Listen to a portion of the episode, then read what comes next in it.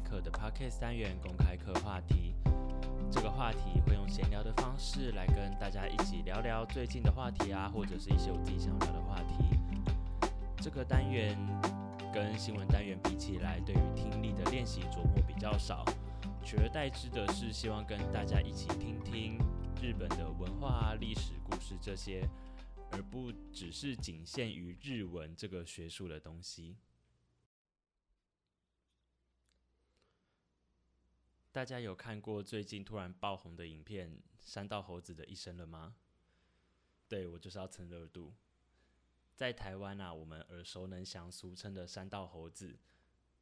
会在山道上啊，或者是马路上啊，竞速、压车等等，然后改装，去追求机车的性能，去追求自己的技术。这些猴，这些猴子。在我们平常的通勤啊，或者是使用道路的时候，会带来一些困扰跟麻烦。当当然啦，就是有一些人他们在合理安全的方式下去挑战自己的技术极限，当然不是坏事。其实我们怕的都只是那一些为了追求自己的速度，为了追求自己的技术而去影响到他人的行为。这些山道猴子啊，跟日本的暴走族比起来，还算是非常可爱的了。今天我们就来聊聊日本的暴走族文化。暴走族的日文念作 “bosozoku”，主要发迹于一九六零七零年代左右，在一九九零两千年代左右呢，渐渐的式微。当然，现在还是有一些暴走族，只是它的数量非常非常的稀少。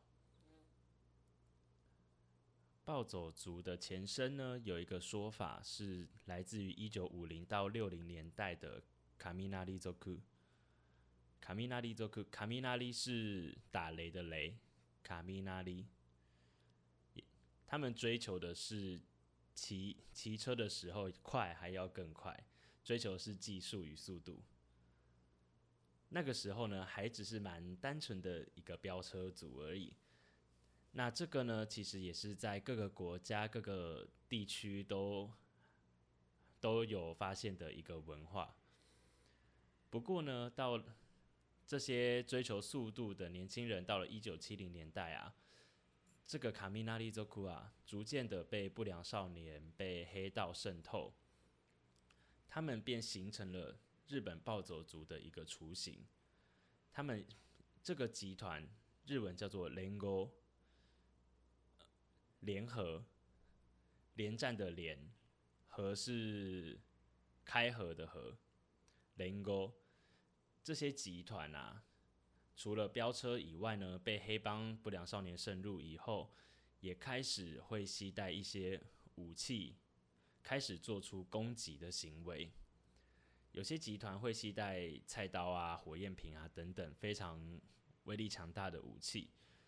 那其他的暴走族集团呢，因为敌对的集团也携带了武器，所以也跟进带着武器。说是自我防卫的用途。这些集团如果只是互相打打杀杀、抢地盘、抢赛道，那也就算了。但最可怕的是，他们会去毁损其他的路上的店家，或者会是对路上的行人叫嚣等等。除了机车以外啊，暴走族其实也会开车，在网络上也可以找到很多他们开着。四轮汽车甩尾啊、蛇形啊，或者是 U U 大转等等的影片。暴走族啊，根据日本警察厅的统计，在一九八二年的时候，人数来到最多的四万两千多人，而统计到二零一六年的时候，只剩下五千多人。那暴走族他们在一九八零年代这么兴盛的时候，这些暴走族他们到底都在做什么呢？其实啊，暴走族绝大部分的组成，我们在讲当时就是一九八零年代、七零八零年代的时候，暴走族他们的组成绝大多数都是未成年者，他们会留着飞机头。如果你有看过《通灵王》的话，就去想象一下木刀之龙的那个形象。穿着飞机头，穿着不是什么什么穿着飞机头，他们会留飞机头，然后穿特工服，通常裤子会是比较宽松的工地裤。那说到暴走族，当然不可豁免的就是机车嘛。他们会改车去拔掉消音器啊、改管啊、改灯啊、改外装啊，等等等等，你想得到的都会改。跟台湾猴比起来，真的是差多了。除了这些外装以外啊，他们也会在他们的机车上面。加装天线啊、旗帜等等，因为他们留很大一颗飞机头嘛，所以他们呢通常是不戴安全帽，或者是把安全帽只是挂在脖子上而已。有一个说法啦，就是在青少年之间，这个不戴安全帽的行为是代表着我对自己的骑车技术有自信，我绝对不会摔倒，就算摔倒了我也不会怕，我绝对不会摔车的意思。那当然，他们就会做一。一些会让人感到困扰的行为，逆向骑车啊，或是聚众啊、蛇行啊、甩尾啊，甚至还会在边骑车的时候边放烟火，或者是挥舞长棍啊、西瓜刀等等的攻击。在路上随处也可以看见暴走族留下的痕迹，他们会在店家的铁门啊，或者是电线杆上面喷漆。讲到暴走族啊，大家应该对“夜路死苦”这个词非常有印象吧？这个词到底是什么意思啊？“夜路死苦”呢，其实就只是把“尤罗西库”这个打招呼的用语写成汉字去做一个谐音，故意写成比较难的汉字这样而已。还有另一个非常有名的有名的句子叫做“爱罗无勇”。我爱罗的爱罗，武是，嗯，那搞什么武？这是什么？金城武的武，勇是勇气的勇。这个爱罗无勇呢 更白痴了，它其实就是英文的 I love you，就把它写成日文的汉字，就只是这样而已。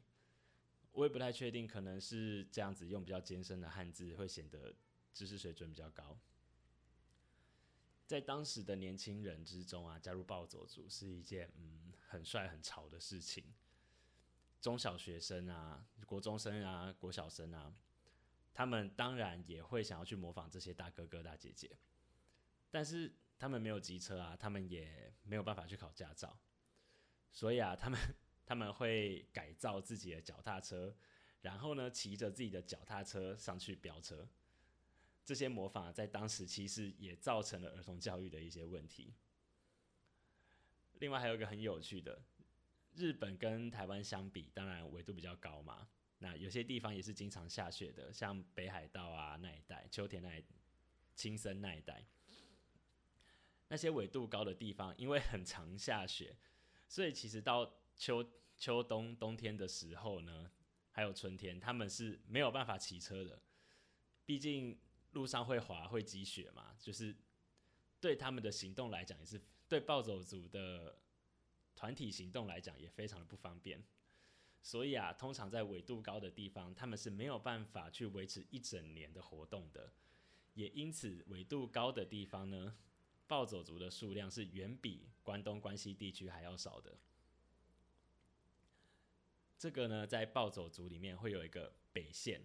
就是最北最北呢。大概是到宫城县这个地方是暴走族比较多的痕迹，但也不是说因此北海道就没有暴走族。北海道啊，发展出了一个比较特殊一点的暴走族文化，他们有一个徒步暴走族。顾名思义，他们就是在做暴走族的事情，但是他们不骑车，他们改用走路的。一大群人会穿着特工服。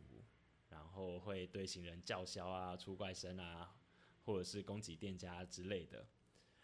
嗯，基本上就是一个会走路的恶棍。那至于暴走族这个行为，当然飙车这件事情可能并没有太坏，就是追求技术、追求速度嘛。那之后因为黑帮不良少年的加入，然后再加上。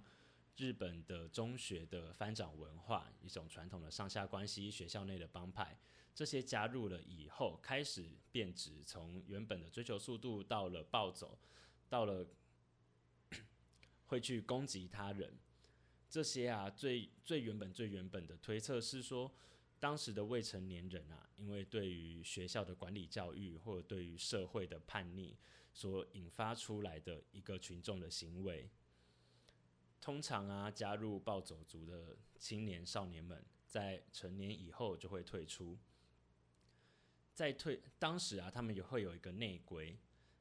你要如果你要退出暴走族的话，你就必须要再抓一个未成年的小朋友来加入这个集团，为了要维持他们这个集团这个帮派的势力嘛。那 这些这些呢，也。也会演，再加上演变成了这个集团越越做越大嘛。一开始可能只是三五个人一起飙车，到后面一个集团可能有数十人、上百人的时候，自然的会出现了上下关系。这上下关系啊，其实就跟日本的体育系社团蛮像的，学长学弟制非常的分明，然后阶层之间的流动也非常的困难。这个时候啊，如果你要退出的时候，你一定要拉一个新人来加入嘛。但是啊，由于一九九零年以后的少子化，这个要拉人进来当水鬼这件事情变得非常困难，所以我们可想而知的这些暴走族啊，自然而然的没有了新血的加入，当然也会逐渐的视为集团内部的年龄层也越来越高，这就导致了这个暴走族的高龄化。因此要说。这个暴走族是的视为啊，其实是有非常多的面向来导致的。除了是刚刚说的少子化造成的影响，然后再加上这些运动社团系的管理阶层阶层上下分明这一些，放在现在社会也可能比较不符合以外，当然因为暴走族他们有一些攻击性的特性，警察也是非常的加强力道在取缔的。在两千年代的时候，大概在二零零四年的时候，日本啊通过了法案，针对改装车的车商啊，会有一些法则，就是你不能把，你不能帮忙青少年把他们的机车改装，应该说不能改装的太过分，或者是比较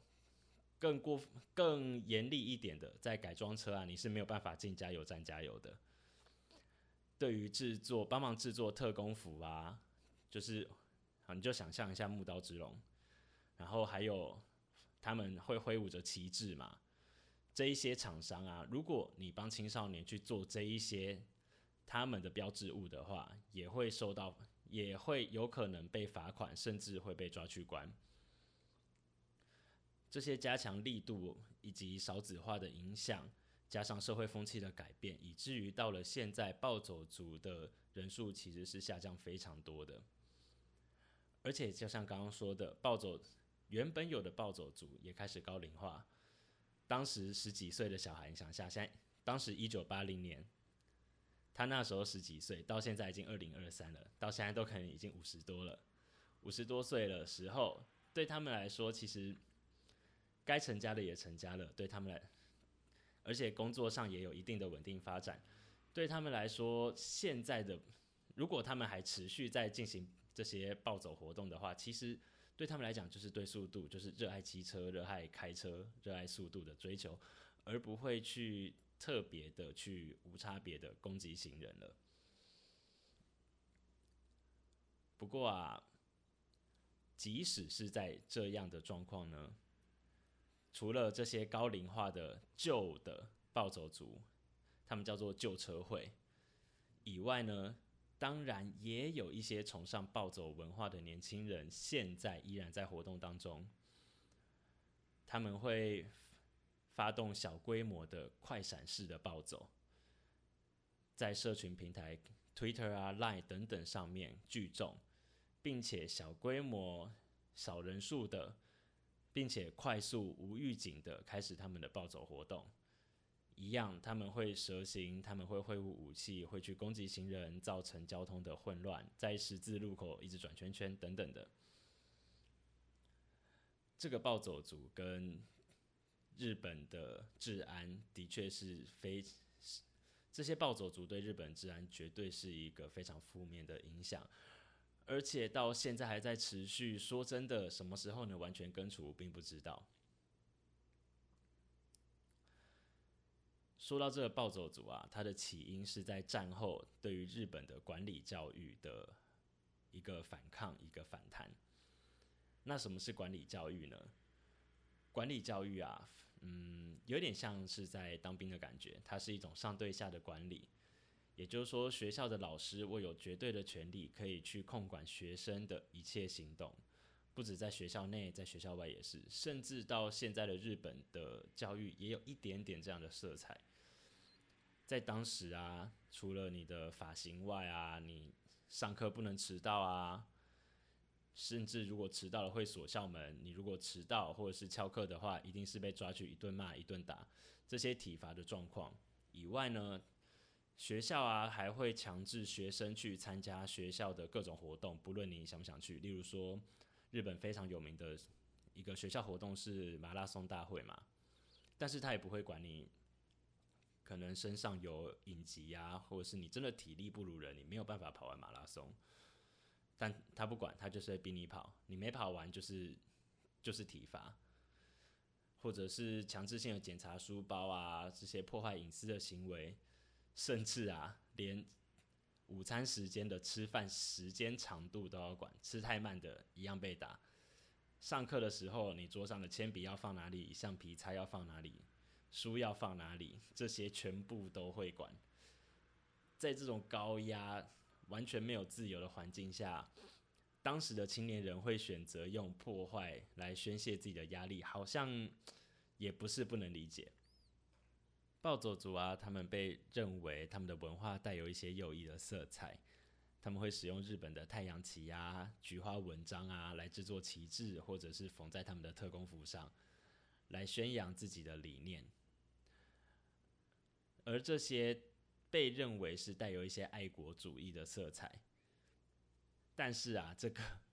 因为他们的暴走行为，他们会去破坏街道，反而会造成民众的恐慌。所以，是不是真的有右翼色彩，或者是就算他们真的是带有一些爱国主义或者是国粹主义的精神，但他们的行为似乎造成了反效果。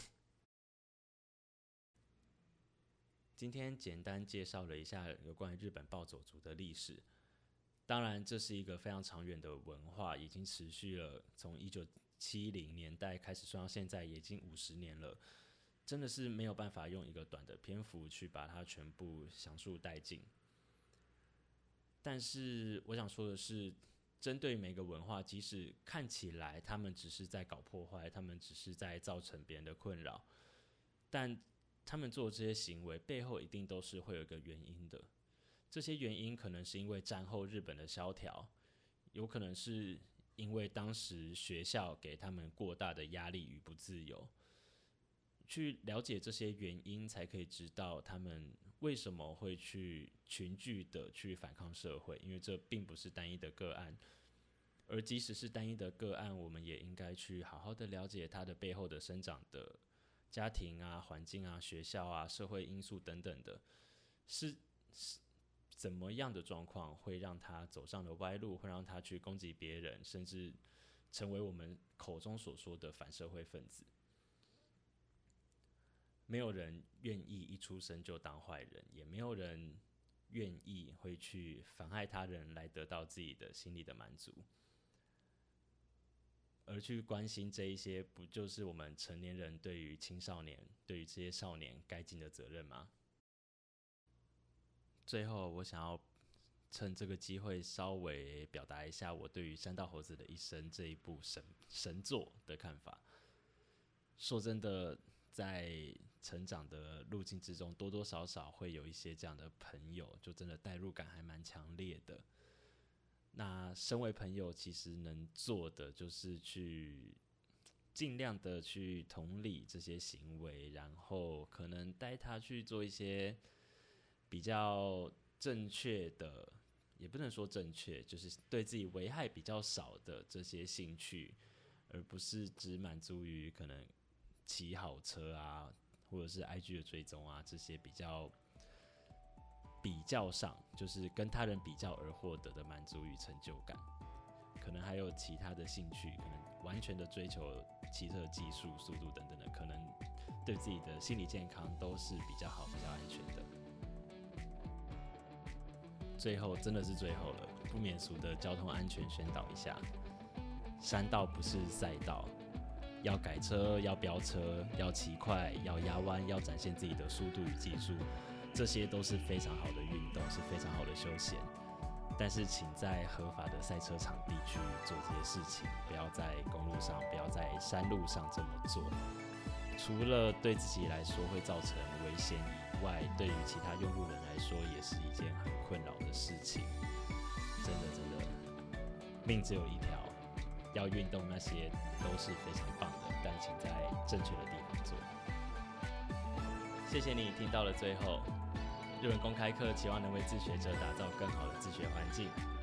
欢迎追踪日文公开课的 Facebook 与 Instagram 专业，我们会定期的更新。